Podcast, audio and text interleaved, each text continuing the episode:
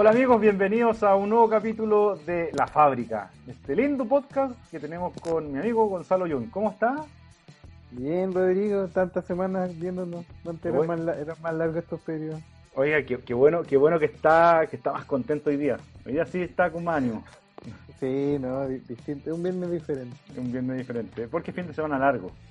Sí, hay que aprovechar de cerrar la semana antes. sí, sí, porque para que, para que descanse, porque no hay descansado ni una buena. No, fíjate que no. Incluso la gente de Corfo me llama los domingos para trabajar. Así que así, así hemos tenido que estar. Veo, veo, veo que tu, tu vida es como un carrusel, una, una cosa vertiginosa, vibrante. Tremendamente.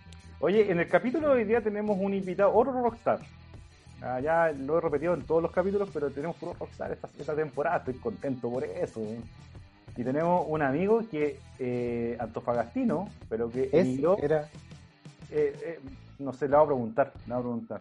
Ah. Pero vivía acá en Antofagasta, en Trotamundo. Un hombre que ha cambiado la dirección más de tres veces en un año. Claro, es un tipo, un tipo que, que, que no, no, se anda con chicas.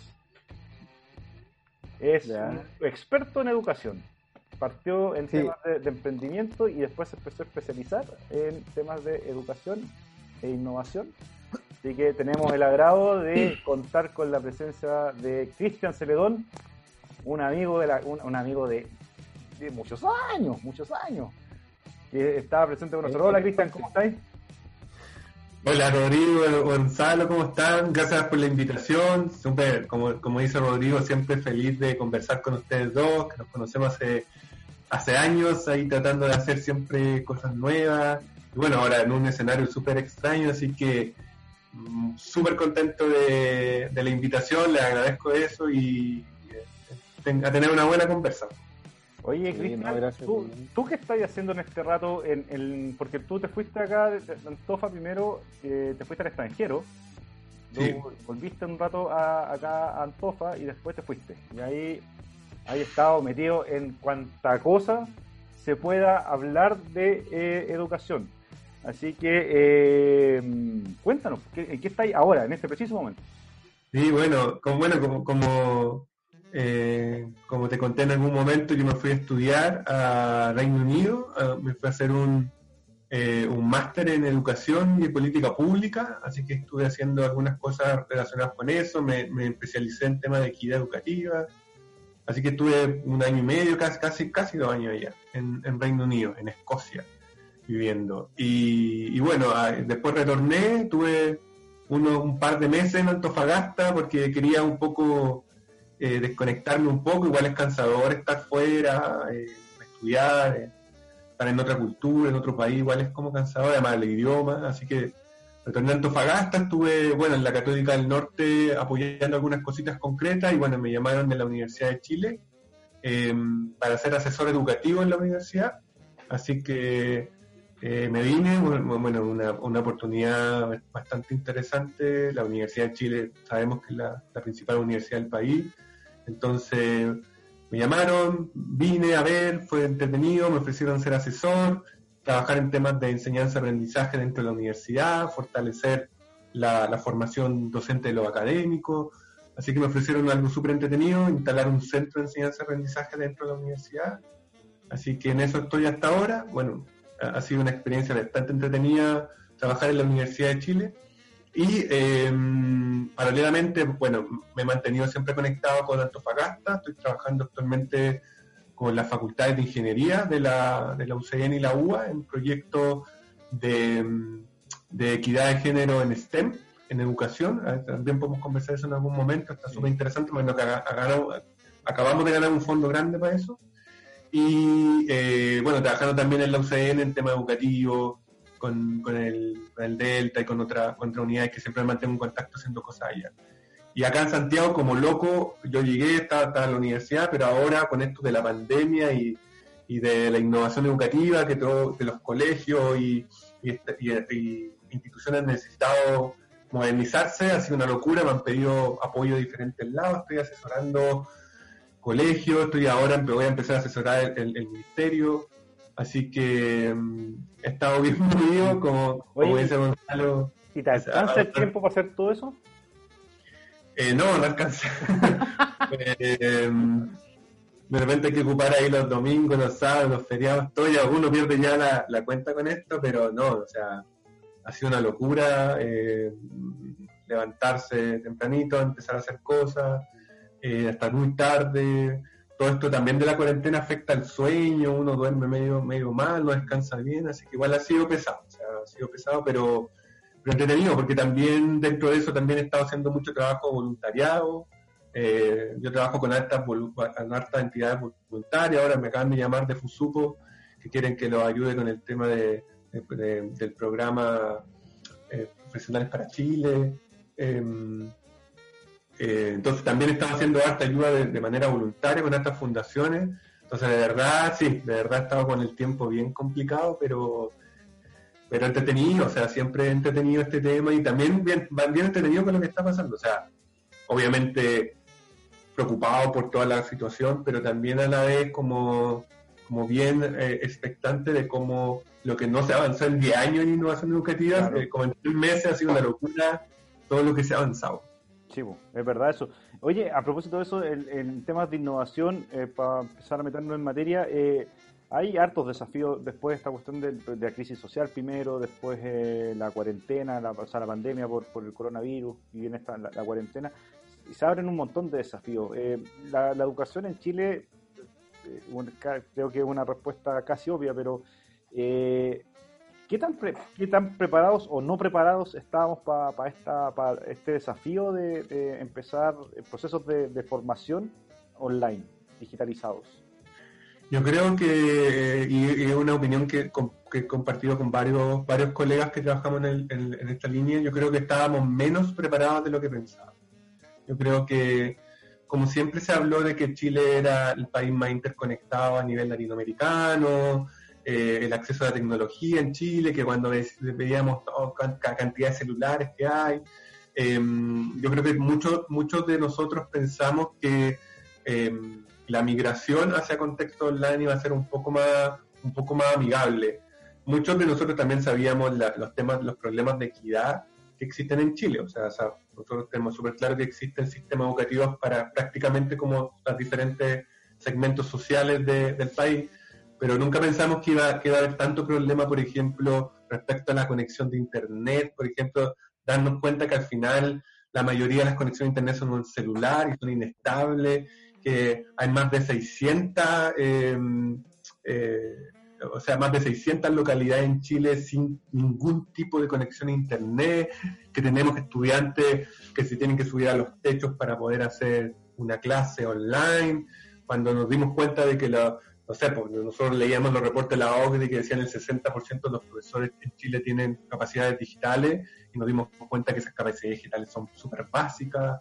Eh, los profesores tuvieron que enfrentar, yo estoy, me saco el sombrero con lo que han hecho los profesores y las profesoras tratando de de adaptar todo esto de golpe, eh, el acceso a tecnología que, al final es muy precario, es más que nada en celular, eh, los estudiantes no pueden conectarse porque no tienen computador, no tienen internet, los establecimientos educativos principalmente los más vulnerables también, y ni siquiera, y si nos vamos para el otro lado, los colegios particulares, que quizás tienen un acceso mayor a tecnología y que sus estudiantes tienen acceso a internet, hemos visto en Antofagasta colegios demandados, eh, o con amenazas de demanda, con problemas. Entonces, no ha sido fácil, no ha sido fácil para, para nadie y yo creo que muchos pensábamos que, que iba a ser menos el golpe, pero al igual como nos pasó con el estallido social, yo creo que esta pandemia también nos ha hecho así como un golpe de realidad, darnos cuenta de que, de que nos falta mucho todavía para, para pensar en, en, en temas de,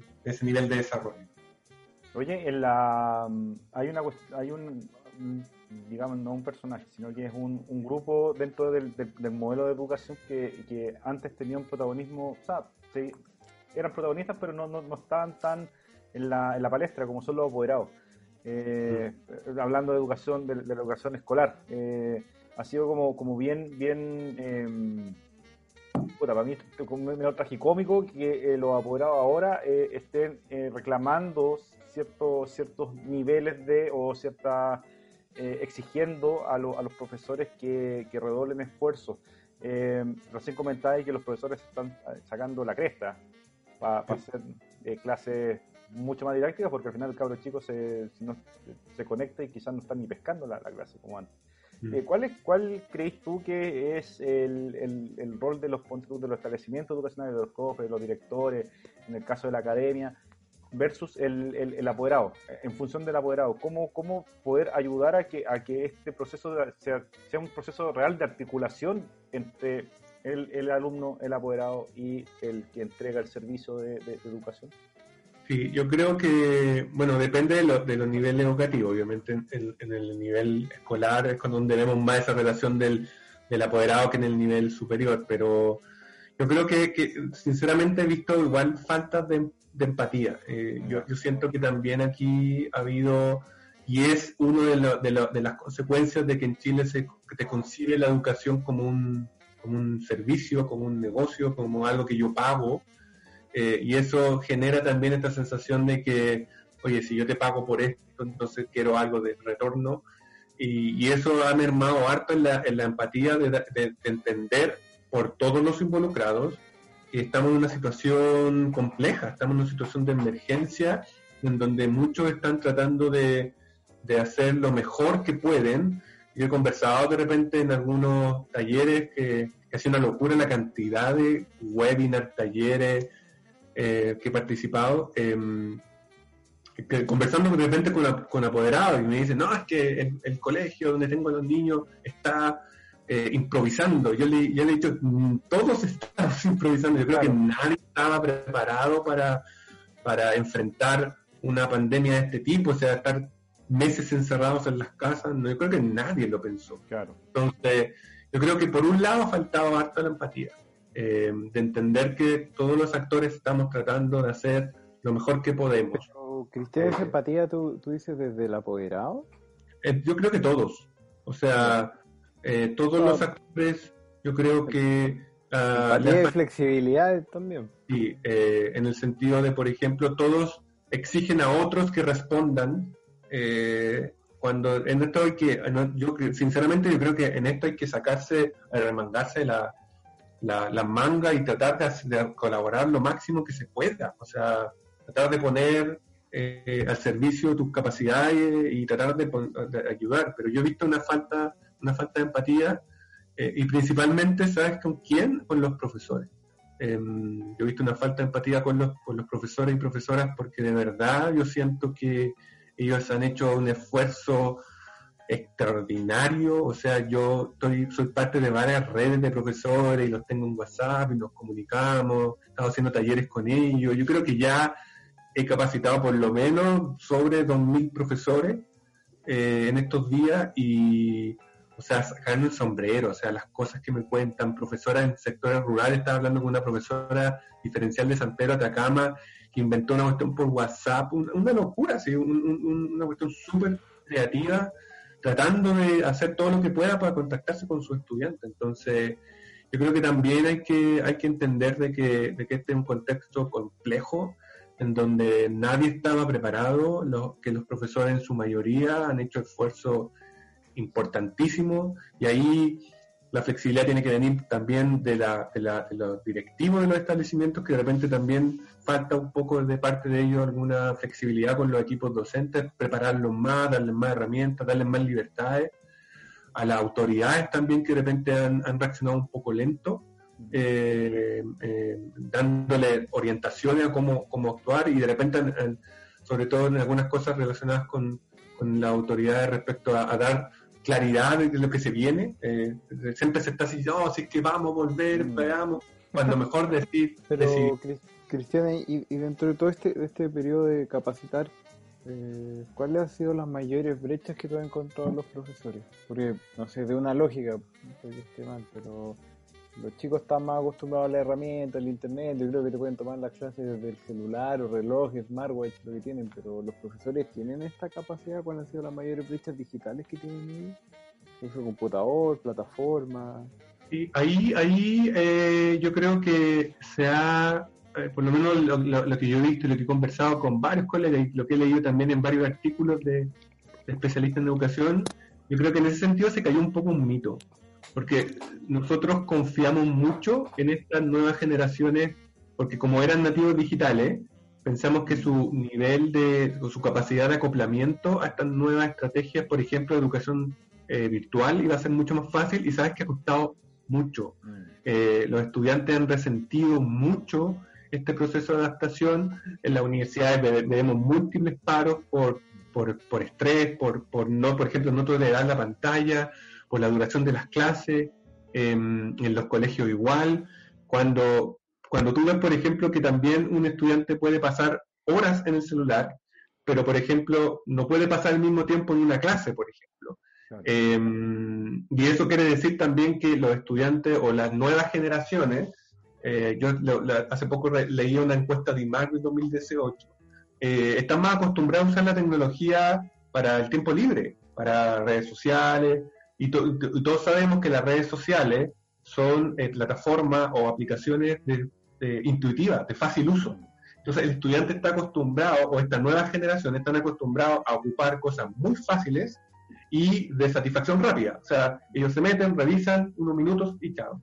Entonces, cuando tuvieron que cuando se han tenido que enfrentar este nuevo contexto donde el computador, internet, el celular se ocupa para otro fin, que es el educativo, ha sido bastante complejo, muy, muy, muy complejo. Em, no, a nosotros nos ha sorprendido la, como la poca resiliencia de los estudiantes para poder enfrentar el contexto de educación online y yo creo que han sido más capaces los profesores y las profesoras en el proceso de adaptación, han sido más ágiles en el proceso que los mismos estudiantes. Eh, por ejemplo, ellos han sido más rápidos, capaces de, generar cierta costumbre, que yo creo que también tiene que ver con que las personas ya más adultas están más acostumbradas a usar la tecnología para trabajar. Entonces, para ellos es menos extraño eh, yo le pregunto a usted, Rodrigo Gonzalo, ¿cuánto tiempo pasa frente al computador en el día? Seguramente pasan muchas horas en el día. Entonces hay cierta costumbre a ocupar el computador para trabajar, pero los estudiantes no. Mm. Entonces ha sido complejo porque confiábamos que, la, el estudiante iba como por, por osmosis, como tomar habilidades digitales, eh, por, simplemente porque era un niño touch que nació moviendo la pantallita, pero al final nos hemos dado cuenta que de eso a realmente tener habilidades digitales, habilidades TIC para poder enfrentar un contexto virtualizado, por ejemplo, educación, o resolver problemas en un entorno virtualizado, hay un mar de diferencia y es preocupante ver las menores capacidades o habilidades que han tenido los estudiantes chilenos para poder enfrentar este contexto de, de pandemia. Igual entendemos, obviamente, que hay un contexto de pandemia, que también hay estrés, problemas de salud mental, pero son los problemas también que enfrentamos que enfrenta a todo el mundo. Entonces, ha sido, ha sido, ha sido bien llamativo. Eh, pero los yo creo que el, principal eh, inconveniente que han, enfrentado los profesores es primero el tema del tiempo. O sea, ha sido crítico el tema de tener que transformar tan rápido. O sea, armar una, una plataforma seria online demora meses. Y los profesores lo tuvieron que hacer en semanas o en días. Entonces, eh, hubo mucho error al comienzo de tratar de como ajustar como a la fuerza lo que ellos hacían en un contexto presencial a un contexto online, cuando la educación presencial y la educación online funcionan con lógicas diferentes. Entonces, ese ajuste a la fuerza generó muchos de los problemas iniciales que nosotros vimos de que lo, de apoderados reclamando porque no entendían nada, estudiantes súper perdidos, eh, profesores estresados, colegios sin saber qué hacer, etcétera. Y yo creo que de a poco ha ido como eso gradualmente mejorando. Y yo creo que lo otro importante es que también eh, los profesores han tenido carencia de formación en temas eh, de, forma, de, desarrollo, por ejemplo, de espacios de educación digital. Em, yo creo que se simplificó mucho y se pensó que solo cubriendo algunos temas muy básicos se iba, estábamos listos en temas de educación digital cuando nos dimos cuenta que son necesarios otro tipo de herramientas. O sea, ya no es por ejemplo, ah, profesores, aprendamos Excel, aprendamos Word, ya eso es atrás. O sea, lo que hay que trabajar ahora con los profesores y profesores es cómo resolver problemas o cómo crear espacios virtualizados de educación, que no solo tiene que ver con saber usar programas, eso se aprende rápido, es entender cómo funciona una lógica de educación en, un, entorno digital. Y eso tiene otro tipo de, eh, de habilidades que hay que desarrollar. Sí, porque también los profesores, bueno, ya ha pasado más de 100 días eh, de, cuarentena o de encierro y también los profes han ido respondiendo en, función de, la urgencia. Por, eso también han, tenido que ir habilitando muchas cuestiones. Pero, ¿sabéis qué? Eh, me, pongo a pensar en, en, el, en el ministerio. Y el ministerio, eh, de alguna forma, está siendo más empático en la, en la, en la lógica de si teníamos un currículum que cumplir para cada año con ciertas materias y todo el cuento, ante esta situación de cuarentena, ante esta situación de no tener todas las herramientas y, tampoco los profesores tener todas las herramientas para, porque están siendo autodidactas finalmente, eh, más que mm. formación, si el ministerio está o no está en, la, lógica de generar innovación en sus programas de, educación para poder adaptarlos a esta condición de encierro que no va, no va a terminar de aquí a, a dos meses más, sino que Probablemente, si es que los niños vuelven a, una sala de clase, van a volver en marzo. Si es que. Pues. O sea, ya se han generado acciones concretas de, como de adaptación, por ejemplo, del currículum. Se, ahora el Ministerio lanzó la priorización curricular, que es para todos los niveles, en donde lo, que hace el Ministerio te dice hay dos niveles de priorización de, los objetivos de aprendizaje del currículum. Es el nivel 1, nivel 2, y tú tienes que priorizar asegurar que los contenidos del nivel 1 y la habilidad del nivel 1 se cumplan. Y los otros tú los vas avanzando en la medida que alcances. Y te dice que hay una serie de objetivos no priorizados que si tú los puedes abordar, lo abordas, si no, no. Principalmente enfocándose en aquellos objetivos que son progresivos, o sea, tratando de ver cuál es el piso mínimo que los estudiantes necesitan saber para no verse afectados, por ejemplo, en los siguientes años. Y esto, ojo, que la priorización curricular no es solo por este año, 2020-2021, Mm. Entonces, y eso viene de la mano con una serie de orientaciones que está entregando y capacitaciones que está entregando el ministerio. Yo siento que el ministerio lo, que ha pasado es que ha, respondido un poco lento. Mm. Em, yo siento que ese ha sido el, más, porque la, por ejemplo la autorización curricular es, algo muy pertinente, em, pero yo creo que ha reaccionado lento, o sea, pensar que la autorización curricular recién se em, está siendo como ahora eh, extendida, o sea, en junio empezó a ser difundida eh, y estamos empezando en junio, o sea, marzo, abril, mayo, y nosotros sabíamos que venía el coronavirus en enero, en enero. Entonces, yo creo que en los tiempos de respuesta han sido, han sido lentos. Y también el otro tema es no dar claridad. Yo creo que de repente es mucho mejor decir, ¿saben qué? Este año no vamos a volver a presenciar. Y punto. Y, que concentremos todos los esfuerzos en ver cómo podemos eh, eh, entregar Internet a la familia, cómo podemos fortalecer los establecimientos para que puedan, cómo podemos hacer regulaciones, como más, más que estar en este, sí, algún día vamos a volver, pero primero queremos ver, esa incertidumbre al final perjudica los contextos educativos más que eh, más que más que facilita el, proceso. Yo creo que porque en algún momento estaban diciendo que, que cómo se que los niños iban a los iban a, hacer pasar de curso a, a todos a fin de año, así como casi como da, lo mismo. pero pero en, esa misma mirada, este año los alumnos van a aprender lo que tenían que aprender. ¿O ya se, acepta, se acepta la merma de aprendizaje? yo creo que hace ya meses se aceptó y van a ver. ¿Cuánto es? ¿50%? ¿Si se puede evaluar eso?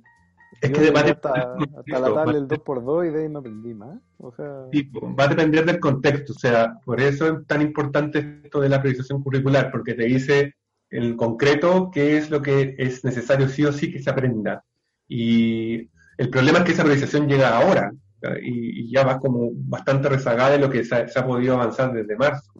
Pero, pero, esto, esto se ve en el contexto, Cristian, de que de que no de que van a haber vacaciones y que en diciembre terminamos las clases o que continuamos en clase enero y febrero. Yo creo que yo creo que va o sea, los tiempos de vacaciones se van a cortar tratando de recuperar todo, lo que se pueda eh, pero lo que un poco respondiendo a tu pregunta sí o sí va a haber mermas o sea sí o sí va a haber mermas o sea no no nadie. Si, dijéramos que no van a haber vacaciones de verano. Porque igual este ha sido un proceso de estar en casa. Inclusive. Es que lo, que hay que entender es que eh, ha sido también una de, de, las cosas que han tenido que confrontar los profesores y profesoras y los establecimientos educativos en general, es que los procesos, la progresión de aprendizaje en un contexto virtualizado es más lento que en un contexto presencial. Porque en, el, en el contexto virtualizado el estudiante requiere mayor autonomía. Eh, entonces, como requiere mayor autonomía, el proceso de aprendizaje es mucho más lento y los contenidos que se entregan son mucho más acotados, ¿ya? Entonces, en ese sentido, aun cuando alarguemos más tiempo y aun cuando el profesor logre traspasar contenido, sí o sí el proceso de aprendizaje del estudiante va a ser más lento. Entonces, no es un tema de que eh, eh, eh, la cantidad de materia que se alcanza a pasar, es un tema de capacidad de este sistema virtualizado o, de, no presencial de poder hacer un proceso educativo. Entonces, porque tú puedes pasar, yo he conversado con muchos profesores, yo les digo, ustedes pueden pasar toda una materia de golpe, pero tus estudiantes no van a aprender nada. Entonces, acá mejor avanzar un poco más lento y asegurar una base, poco, pero una base bien asegurada, que tratar de avanzar lo máximo que se pueda cuando finalmente los estudiantes no van a aprender nada. O sea, lo que dices tú, Gonzalo, es real. Los riesgos de tener importantes grupos de estudiantes en todos los niveles, escolar y universitario, con merma importantísima, va a ser un, e, es un problema. Y no es un problema aquí, es un problema en todo el mundo. Y se van a tener que pensar en, en reforzamiento, en programas recuperativos, eh, por el 2021 se va a tener en la universidad. Ya estamos pensando, por ejemplo, cómo hacer programas de reforzamiento para las habilidades que, o las competencias que se desarrollaron menos. Va a tener que hacer un trabajo, pero ahora, lamentablemente, la mayoría de las personas que trabajamos en educación estamos tratando de, abordar lo que está pasando ahora y en algunas cosas tratar de pensar lo que se viene más adelante. Pero la situación ahora es tan desafiante que te deja muy poco espacio para también ir pensando ir pensando en lo que se viene. Y por eso yo como que reformulo tanto, o sea, reafirmo tanto esto de que mejor de repente decidir, ¿sabes qué? Este año va a ser online y se acabó. Pero así tú te, concentras en poder generar toda tu estrategia a cómo yo puedo traspasar o fomentar la mayor cantidad de competencias o habilidades posibles en ese periodo. Claro, finalmente los niños también se acostumbran o se, o se hacen la idea de que la buscan basar por computador. Uno puede tener a, a los estudiantes cambiándole el esquema a cada rato y en esta vista, pues, yo me acuerdo que colegios se, se preparaban con anticipación para el próximo año. O sea, no sé, julio ya se estaba preparando el 2021. Este año, ¿cómo visualizas tú el próximo ya? O sea, este año... estamos julio, estoy a mitad de año. Hay un este año va a haber un... O sea, hay un desorden generalizado. O sea, eh, todas las comunidades educativas están más preocupadas de ver cómo, cómo, cómo sacan a flote este, este tema eh, y tratando de visualizar, por ejemplo, yo ya he hablado con varios establecimientos educativos que me ha tocado asesorar que ya decidieron que todo el año van a estar online, se acabó y, van a ver qué estrategias van a ocupar y están tratando de, usar las plataformas que están disponibles. Eh, Cristian, perdón, eh, esa, esa decisión la, toma la toma el establecimiento, ya sea colegio, escuela, liceo, universidad, ¿la toman ellos o la tiene que designar, ponte todo el ministerio o las corporaciones que están a cargo de la, de la educación municipal, por ejemplo?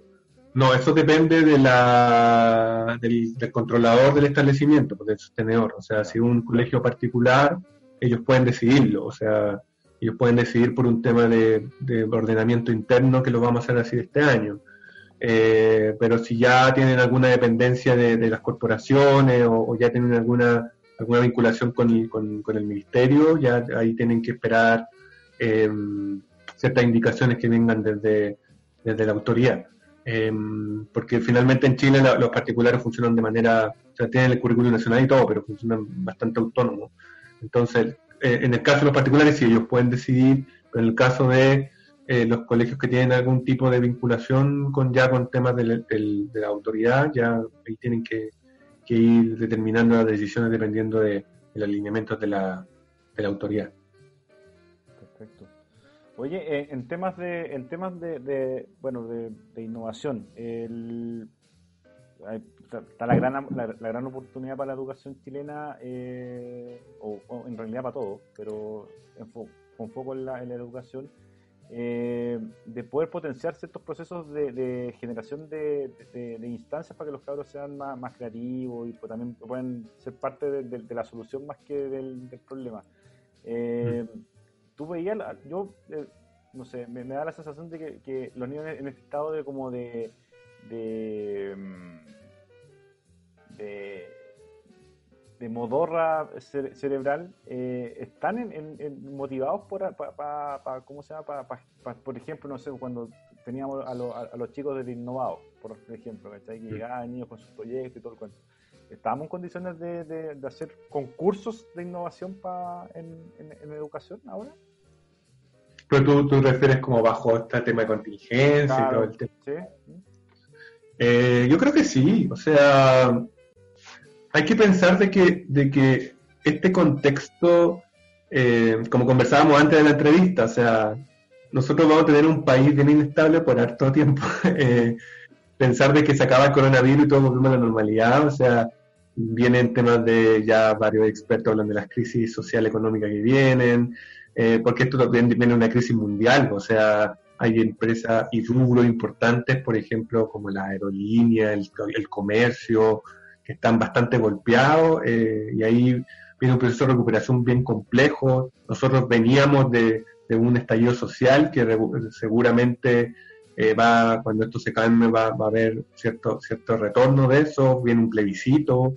Eh, entonces, eh, pensar de que vamos a tener un país así como tranquilito como era antes, así como en el corto plazo, olvídalo. Entonces, eh, yo creo que ahora más que nunca se requiere que las mentes jóvenes sean las que tomen la batuta y empiecen a, generar acciones de cambio importante porque finalmente este es el, planeta que ellos van a, o el país que ellos van a heredar. Entonces, yo creo que en este momento lo peor que puede pasar es como, es como como aislar a, la, a, los jóvenes o aislar a, a los niños, a las niñas eh, o a los adolescentes y, no involucrarlos en estos procesos de cambio como tratando como de cuidarlos.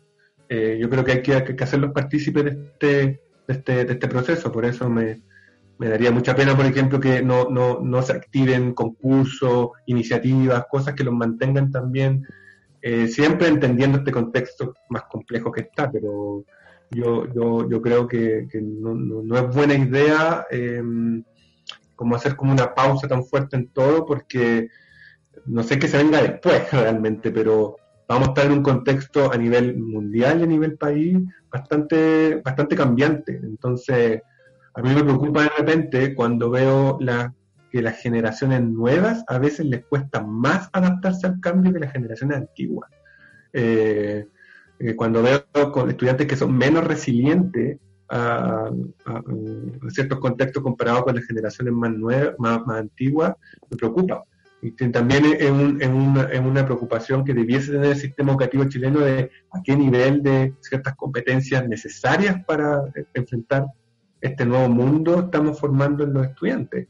La capacidad crítica, la, capacidad de, visualizar diferentes alternativas, la creatividad, pensar fuera de la caja, em, hasta, hasta qué punto estamos realmente fomentando esas cosas. Y, un poco esta crisis, a mí igual me, me, da un poquito de preocupación. Y yo y cuando veo las menores capacidades digitales que tienen los estudiantes, cuando veo las menores capacidades que tienen para atender un contexto, por ejemplo, digital de aprendizaje, yo digo hasta qué punto todo esto que hablamos de de la innovación educativa, realmente impactó el aula. Eh, y a mí, yo soy un crítico de, la, innovación educativa en el sentido de cómo se ha implementado en Chile, que ha sido mucha parafernalia y poco, poco real. Mucho, computador, poco fondo. mucho, mucho, mucha chaya, mucho computador, mucho, mucho micrófono y mucho premio eh, y poca, poca, poca sustancia. Pero ya, ya Cristian, estamos en un punto donde ya, en verdad, igual que tú, yo creo que el año hay que cerrarlo como está y mantener el status quo. Y si noviembre, diciembre va a ser nuestra normalidad. Pero, ¿qué recomendarías tú? Eh, ya planteándose un 2021, nuevas etapas de educación, eh, cambiar las mallas curriculares, enseñarle a los niños aprendizaje computacional, enseñarle a los profesores eh, nuevas plataformas de trabajo, yo creo, no sé, mi opinión, creo que ya está cerrado, pero pensemos a futuro y seamos positivos. ¿Te acuerdas, Rodrigo, que conversábamos hace un, programa atrás de hablar positivamente? y, em, ¿qué, qué, recomendarías tú preparar el, año 2021? ¿Cuáles son los ¿Cuáles, ¿Cuáles son las cosas para no para tratar de recuperar rápidamente y desarrollarlo de la mejor manera? Sí, o sea, la primera recomendación que yo daría, por ejemplo, principalmente a la autoridad en educación y a, y a, los sostenedores y los equipos directivos eh, es tratar de hacer esfuerzos para mantener y proyectar los aprendizajes que se han logrado hasta el día de hoy. Por ejemplo, nosotros ya tenemos un número importante de profesores y profesoras que saben ocupar, por ejemplo, un Classroom, saben ocupar Zoom, saben ocupar Meet, saben ocupar, no sé, Mentica, un montón de herramientas que hace dos meses no tenían ni idea, que, ni siquiera que existían. Entonces, perder todo ese avance cuando tú ya tienes, a mí me encanta cuando hablo con los profesores ahora y me dicen, no, es que la clase sincrónica y el, y el asincrónico y el, tablón, y me hablan como, este, como, como esta jerga de educación virtual. Eh, perder todo eso, pues ya volvimos a la normalidad, se acabó todo esto, sería una pérdida importante de capital humano que se está a la fuerza, pero formando. Entonces, una de las primeras cosas que yo haría sería eh, desde los mismos establecimientos, eh, los directivos, tratar de generar dentro de sus programas educativos, de sus, planes educativos institucionales, eh, incorporar estos elementos de cómo estos aprendizajes que los profesores y profesoras y las comunidades tuvieron, los podemos mantener en el tiempo. Por ejemplo, cómo podemos crear espacios de learning de, aprendizaje, cómo podemos generar clases invertidas utilizando, por ejemplo, momentos asincrónicos pre-clase, eh, cómo podemos mantener plataformas, los establecimientos que están ya ocupando, no sé, Google Classroom, que a mí me gusta como plataforma, ¿para qué dejar de ocuparla? O sea, mantener de ocuparla o profundizar en eso. Yo creo que ese es, el peor error que se puede cometer, es como retornar a una normalidad, entre comillas, y decir, ya, se acabó, por fin, ya nunca más.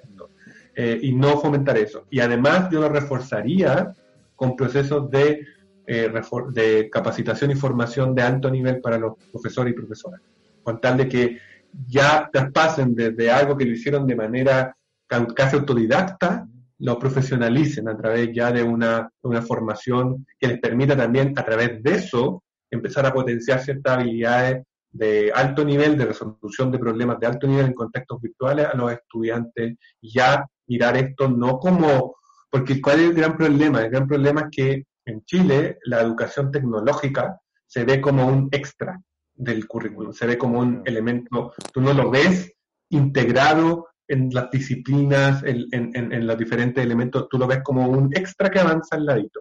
Y ahora hemos quedado más que claro que esto tiene que ser un elemento transversal, o sea, tú tienes que que desde la matemática hasta el lenguaje, hasta la historia, cómo yo puedo aplicar, por ejemplo, elementos de tecnología o avances tecnológicos o, plataformas digitales, por ejemplo, aprendiendo aprendiendo esto, este tipo de contenido, con tal de generar esta habilidad en un contexto digital. Te, comento yo creo que, no sé, me, me, llegó, me tocó estar en la semana en estos tantos webinars que me fijé sobre mm. educación, y la importancia de, así como hace hace 10 años atrás el inglés era como lo primordial enseñar a los alumnos, eh, enseñar programación, enseñar manejo de plataformas. Tal vez de repente igual es una visión súper, eh, creo que súper pro en el sentido de que vas a aprender cómo funciona un computador, le vas a entregar una herramienta que va a ser al futuro. Hoy en día son los únicos que están buscando que tienen pega, son los programadores en este, en este mundo y también a entender a aprender en el computador, porque eh, trabajar en programación es aprender desde el computador con el computador. También habría que hacer, ¿tú crees que habría que hacer también un cambio en las mallas y empezar a colocar este tipo de, de clases, no sé cómo será el nombre técnico en la educación, pero mm. eh, habilidades o eso ya a futuro? ¿O hay que aprovechar la yo creo que ahora con este proceso de priorización curricular y todo ese tema es una oportunidad súper potente para, generar actualizaciones o ajustes curriculares importantes donde, donde se incluya los aspectos tecnológicos o los aprendizajes, los dominios digital como un elemento clave. Yo creo que sería un error garrafal no entender el mundo en el que estamos viviendo. O sea, eh, todos nosotros, o sea, tú Rodrigo, tú Gonzalo, resolvemos muchos problemas en entornos digitales. O sea, gran parte de nuestro trabajo se da en entornos digitales y nosotros tenemos que tomar decisiones en entornos digitales. Entonces, ya es súper difícil encontrar trabajo. Cada vez son menos los trabajos que están eh, no ocupando herramientas digitales y los pocos que no están ocupando están ya siendo reemplazados. En otros países Ya, por ejemplo, yo puedo vivir en Reino Unido y ya hasta los cajeros de supermercados es extraño. Sea, eh, hay en, cierto, en ciertos barrios ya no existen cajeros de supermercados. O sea, tú vas, tú pagas todo tú solito.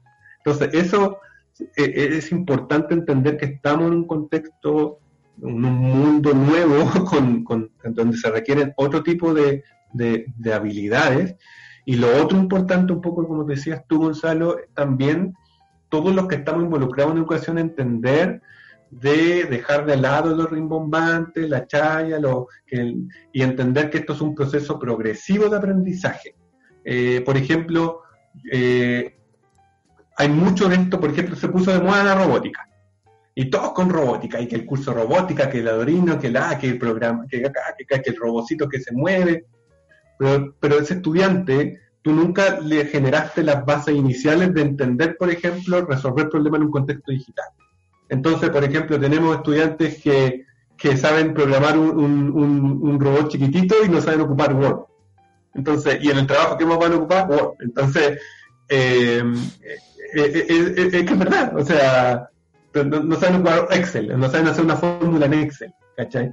Entonces, es como, tenemos, esto tiene que ser progresivo, tú tienes que ir generando, ir generando bases de conocimiento para que, este, para que esta persona pueda desplegar habilidades en contextos digitales de lo más básico y de ahí apuntar a lo más, o sea, a mí me encantan los concursos robótica y lo que hace Lego y todas esas cosas, pero, pero claro, se ve más bonito, mm. pero hay que pensar de que las habilidades digitales no son eso. Las habilidades digitales son las capacidades de toma de decisión en contextos en donde yo necesito, eh, donde estoy enfrente a tecnología. Entonces, eso, por ejemplo, lo que hemos estado en educación, hemos visto eh, los estudiantes no están siendo capaces de enfrentar esto de una manera adecuada, tampoco de las comunidades educativas. Entonces aquí falta algo, falta una pieza que tiene que ver con formación que genere este, este puente, este puente entre ambos. Y como tú dices, Gonzalo, el tema, o sea, acá tienen que haber adaptaciones curriculares, acá tienen que, que, ponerse prioridad a ciertos temas asociados a tecnología. ¿Va a ser muy complejo llevar esto a la educación estatal? O sea, yo creo que todos los colegios privados no es tan difícil, pero lo que me interesa igual es entregarle estabilidad a los colegios equidad estatales, o sea, equidad, no sé, siempre van a haber diferencias por, por un tema de presupuesto, yo creo que esto también, este tipo de educación es un tema de presupuesto, pero ¿cómo podemos? Yo creo que el desafío, no, no, no creo que tenga una respuesta ahora, pero ¿qué, qué se puede hacer para empezar a entregarle esta herramienta a un tema social que es súper importante. Yo creo que hoy en día el COVID ha venido como a, como a maximizar todos los problemas sociales que tenemos. Como que mm. ya venía, o sea, teníamos un tema social difícil, pero esto multiplicó por tres. Entonces, pero entreguémosle esta herramienta a gente, porque está, no sé, no, yo desde el emprendimiento veo que el desarrollo de este tipo de plataformas o emprendimientos digitales crecen por 10, pueden ayudar a mucha gente a salir. Eh, Hoy en día esto está demostrando de que tener estas capacidades yo podría hacer programa. El otro día conversaba, estaban contratando programadores en Suiza. El tipo entregaba la pega acá en Santiago, porque tenía un conocimiento muy específico, entonces también te va a entregar una habilidad de, no, no tener un entorno que te pida tanto, sino ser súper competitivo más por tus habilidades que por esta discriminación de repente que se genera por los colegios donde sale. Entonces, yo creo que es súper interesante lo que tú conversas, pero también es ver cómo uno puede apoyar en desarrollar esto en, mm. lugares que pueden ser de mucha más ayuda o que, puedan empezar a disminuir estas barreras sociales que tenemos. ¿Tú crees que es posible? ¿Qué hay que hacer? Eh, ¿O, vamos a hacer con la eh, Sí, es un tema, Gonzalo, súper complejo porque, eh, bueno, por ejemplo, mi tesis de, del magíster justamente fue como la, eficiencia educativa en contextos de vulnerabilidad. Entonces, eh, es complejo, o sea, yo creo, como dices tú, el, esta, esta pandemia refloró o profundizó diferencias que ya existían. O sea, esta pandemia nos pidió un estallido social por algo, no fue porque estaba todo, todo con color de rosa. Eh, pero, por ejemplo, no sé, cosas tan, tan, tan básicas como no podemos ni siquiera pensar en, en, en masificar el uso de, herramientas digitales virtualizadas, por ejemplo, en educación, si tenemos gran parte, si tenemos 600 localidades sin ningún tipo de conexión a Internet. Entonces, eh, si tenemos muchos establecimientos que ni siquiera tienen el aparataje para poder generar esto, este tipo de, educación. Entonces hay que pensar, y esto no solo es un tema de comprar computadores o instalar internet, todo. Se trata de un tema de pensar bajo una lógica de que estamos en un contexto mundial, en un contexto de realidad que, que, nos demanda eh, avanzar a ciertos a, ciertos estados de desarrollo que, que tenemos que proyectar hasta ahí. O sea, y esto, yo creo, por ejemplo, una de las cosas que nos ha enseñado fuerte esto del coronavirus es que la, no, no hay frontera. O sea, ya eh, esto es un tema, eh, estamos en un, ya el nivel de globalización, el coronavirus llegó a un punto de mostrar que ya la globalización es algo ya que, que es parte de nuestro día a día. O sea, yo, por ejemplo, eh, hace la semana pasada estaba haciendo clase a un grupo de profesores en México, el otro día estaba haciendo clase a un grupo de profesores en Costa Rica, y después me desconectaba y al otro, y al otro lado tenía profesores en Perú, eh, el otro día estaba en un podcast con amigos de Perú, entonces, y eso en un dos días. Entonces, eh, te das cuenta ya que las barreras no existen, y como tú, tú, tú bien dices, Gonzalo, o sea, de repente vamos a tener eh, nuestras capacidades tecnológicas de nosotros en algún momento como país, ojalá, y mi sueño de que estamos trabajando en emprendimiento, que ojalá en algún momento nos transformemos en un país tecnológico. Eh, y dejemos de ser el, el, el picapiedra de, de, un país picapiedra, sino que empecemos a ser un país tecnológico, que algo bueno que trabaja DEO y otras instituciones, de, de poder, poder, poder de alguna manera que la cabeza de las personas sea la materia prima y no, y no, y no la materia prima propiamente tal que sacamos de la tierra. Entonces, pero para eso sí se tienen que generar espacios importantes de, o sea, yo por ejemplo, el, de ayer salió una nota mía en el, en el Mercurio donde me preguntaban em, qué tenemos que hacer para, para poder llegar al nivel de los países desarrollados. Yo decía, por ejemplo, mientras mantengamos los niveles de inequidad que existen en este país, hagamos lo que hagamos, no vamos a alcanzar un nivel de desarrollo adecuado. Porque mientras tienes un, grupo importante de gente en el país que no tiene los mismos accesos, que no puede tener las mismas posibilidades, está ahí, está ahí, jodido. Eh, eh, esto, hay, que, hay que generar espacios de, redistribución y eso tiene que, que visibilizarse en la educación. O sea, no, no podemos seguir con puede pilotear con, con, una mirada más local, a, ambos, bueno, ambos eh, llevamos harto tiempo trabajando en, Antofagasta, pero ¿tú crees que se puede pilotear algo así en Antofagasta?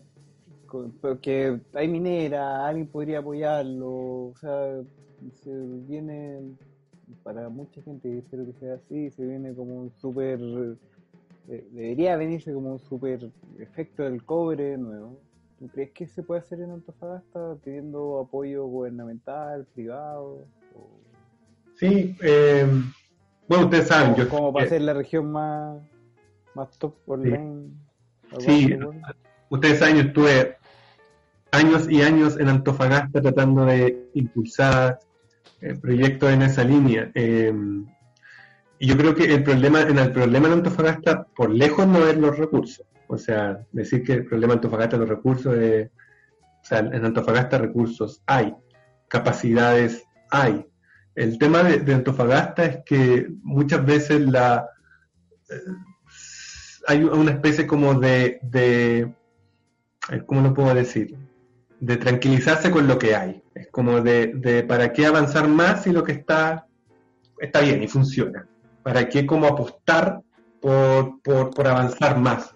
Y de repente siento que aun cuando están los recursos y aun cuando están las capacidades y las posibilidades, eh, es como muchas veces la misma, las mismas personas las que no avanzan y las que no se atreven y las que no... Y yo, yo lo he mirado, por ejemplo, en muchos proyectos que, que yo visibilizaba en algún momento cuando antes de irme y ahora cuando volví ya no existían. Entonces, es como, como que en Antofagasta depende mucho de que hayan personas detrás de los proyectos para que esto arranquen y no es un esfuerzo como, como colaborativo, como, como encadenado.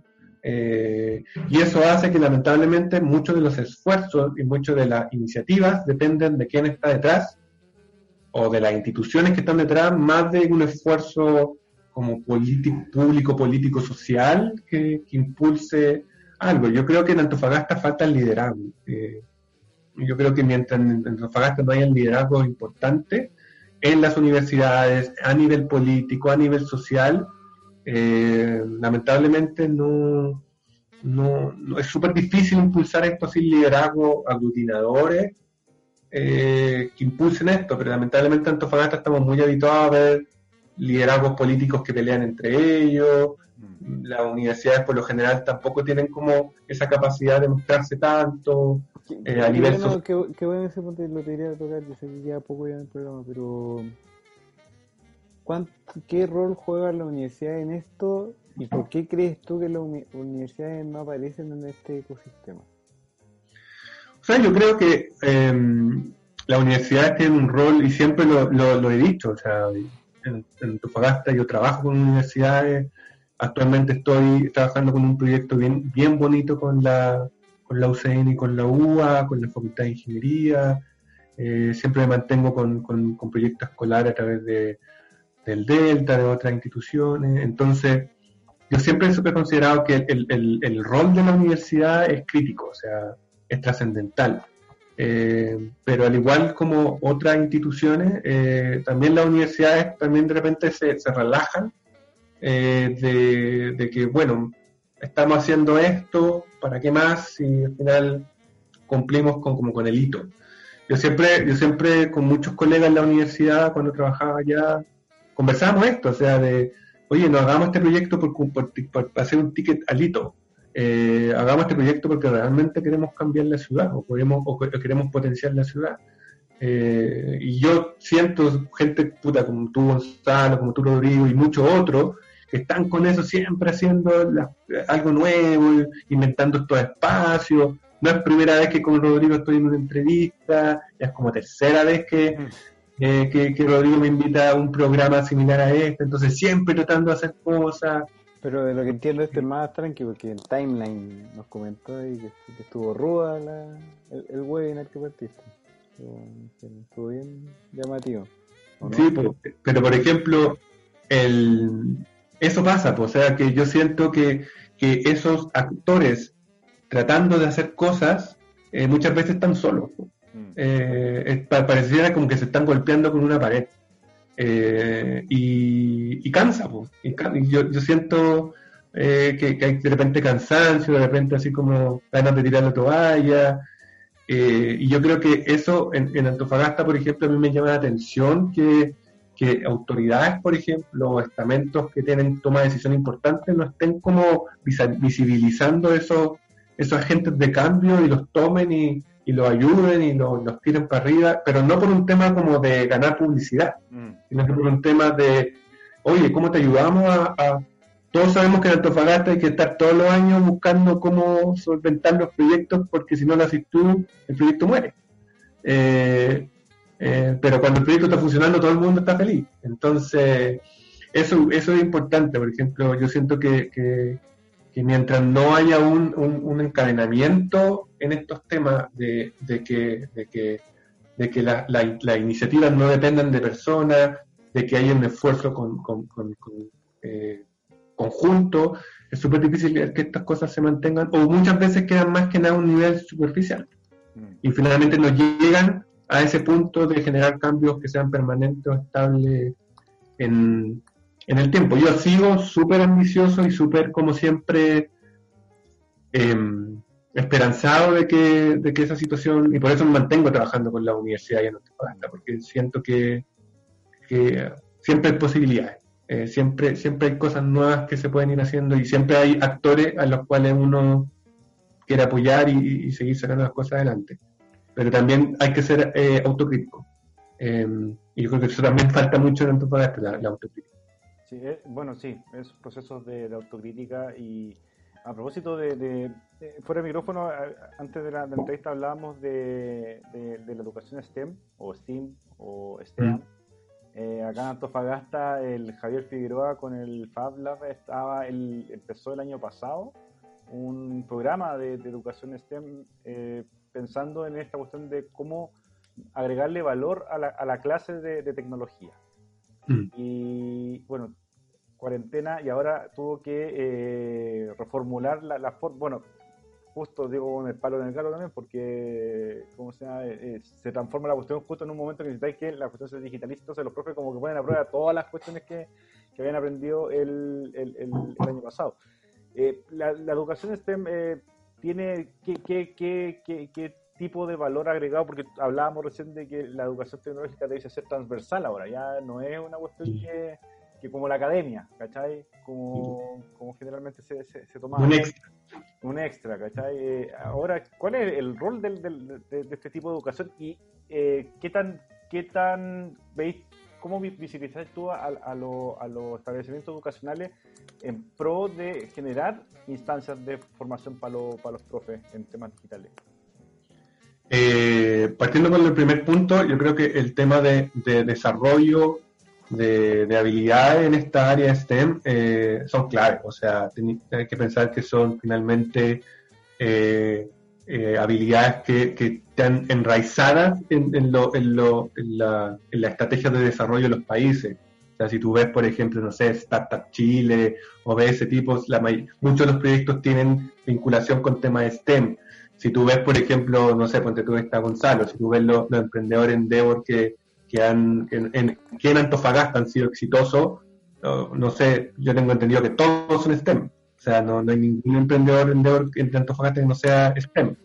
Eh, entonces, entonces eh, son, son eh, si nosotros queremos ver nuestra progresión como país, obviamente el, el, el, área de la ciencia, tecnología, la matemática, etcétera, es clave. Y, pero como te sigo, como les digo comentando, o sea, no es un tema de, uno puede decir, las matemáticas le enseñan siempre, sí, pero es que es otro tipo de habilidad, una habilidad aplicada, una habilidad con eh, resolución de problemas, con, con, la capacidad de crear, con la capacidad de ver más allá, etcétera. Nosotros, por ejemplo, ahora estoy súper contento porque nos aprobaron un proyecto en el Consejo Regional, un fondo para, para implementar el primer programa universitario grande de eh, equidad de género en STEM, para poder promover no solo eh, el desarrollo de habilidades STEM en los colegios, en la escuela, en los liceos, sino que además que esto sea con perspectiva de género, que es otro tema importante de Antofagasta. O sea, nosotros tenemos que Antofagasta es una región minera, pero cuando vemos las cantidades de estudiantes mujeres que entran a la ingeniería, son poquísimos, poquísimos, y las que egresan son menos. Entonces, eh, y cuando vemos todas las capacidades que existen en las mujeres en STEM, y, decimos estamos perdiendo un capital humano gigante. Entonces esto va a empezar eh, seguramente el próximo año. Eh, pensando en esto también, pues pensando en como el rol de la universidad en impulsar estos procesos de cambio, eh, pero siempre con una mirada no solo del desarrollo de las habilidades, sino que además, como, como comentaba Gonzalo, este tema de, de, inclusión, también con una mirada de equidad, de equidad en temas socioeconómico, en equidad en tema de género, porque ya también ese es otro elemento importante que está felizmente en la palestra, que ya no solo es desarrollo, sino que además es desarrollo con equidad.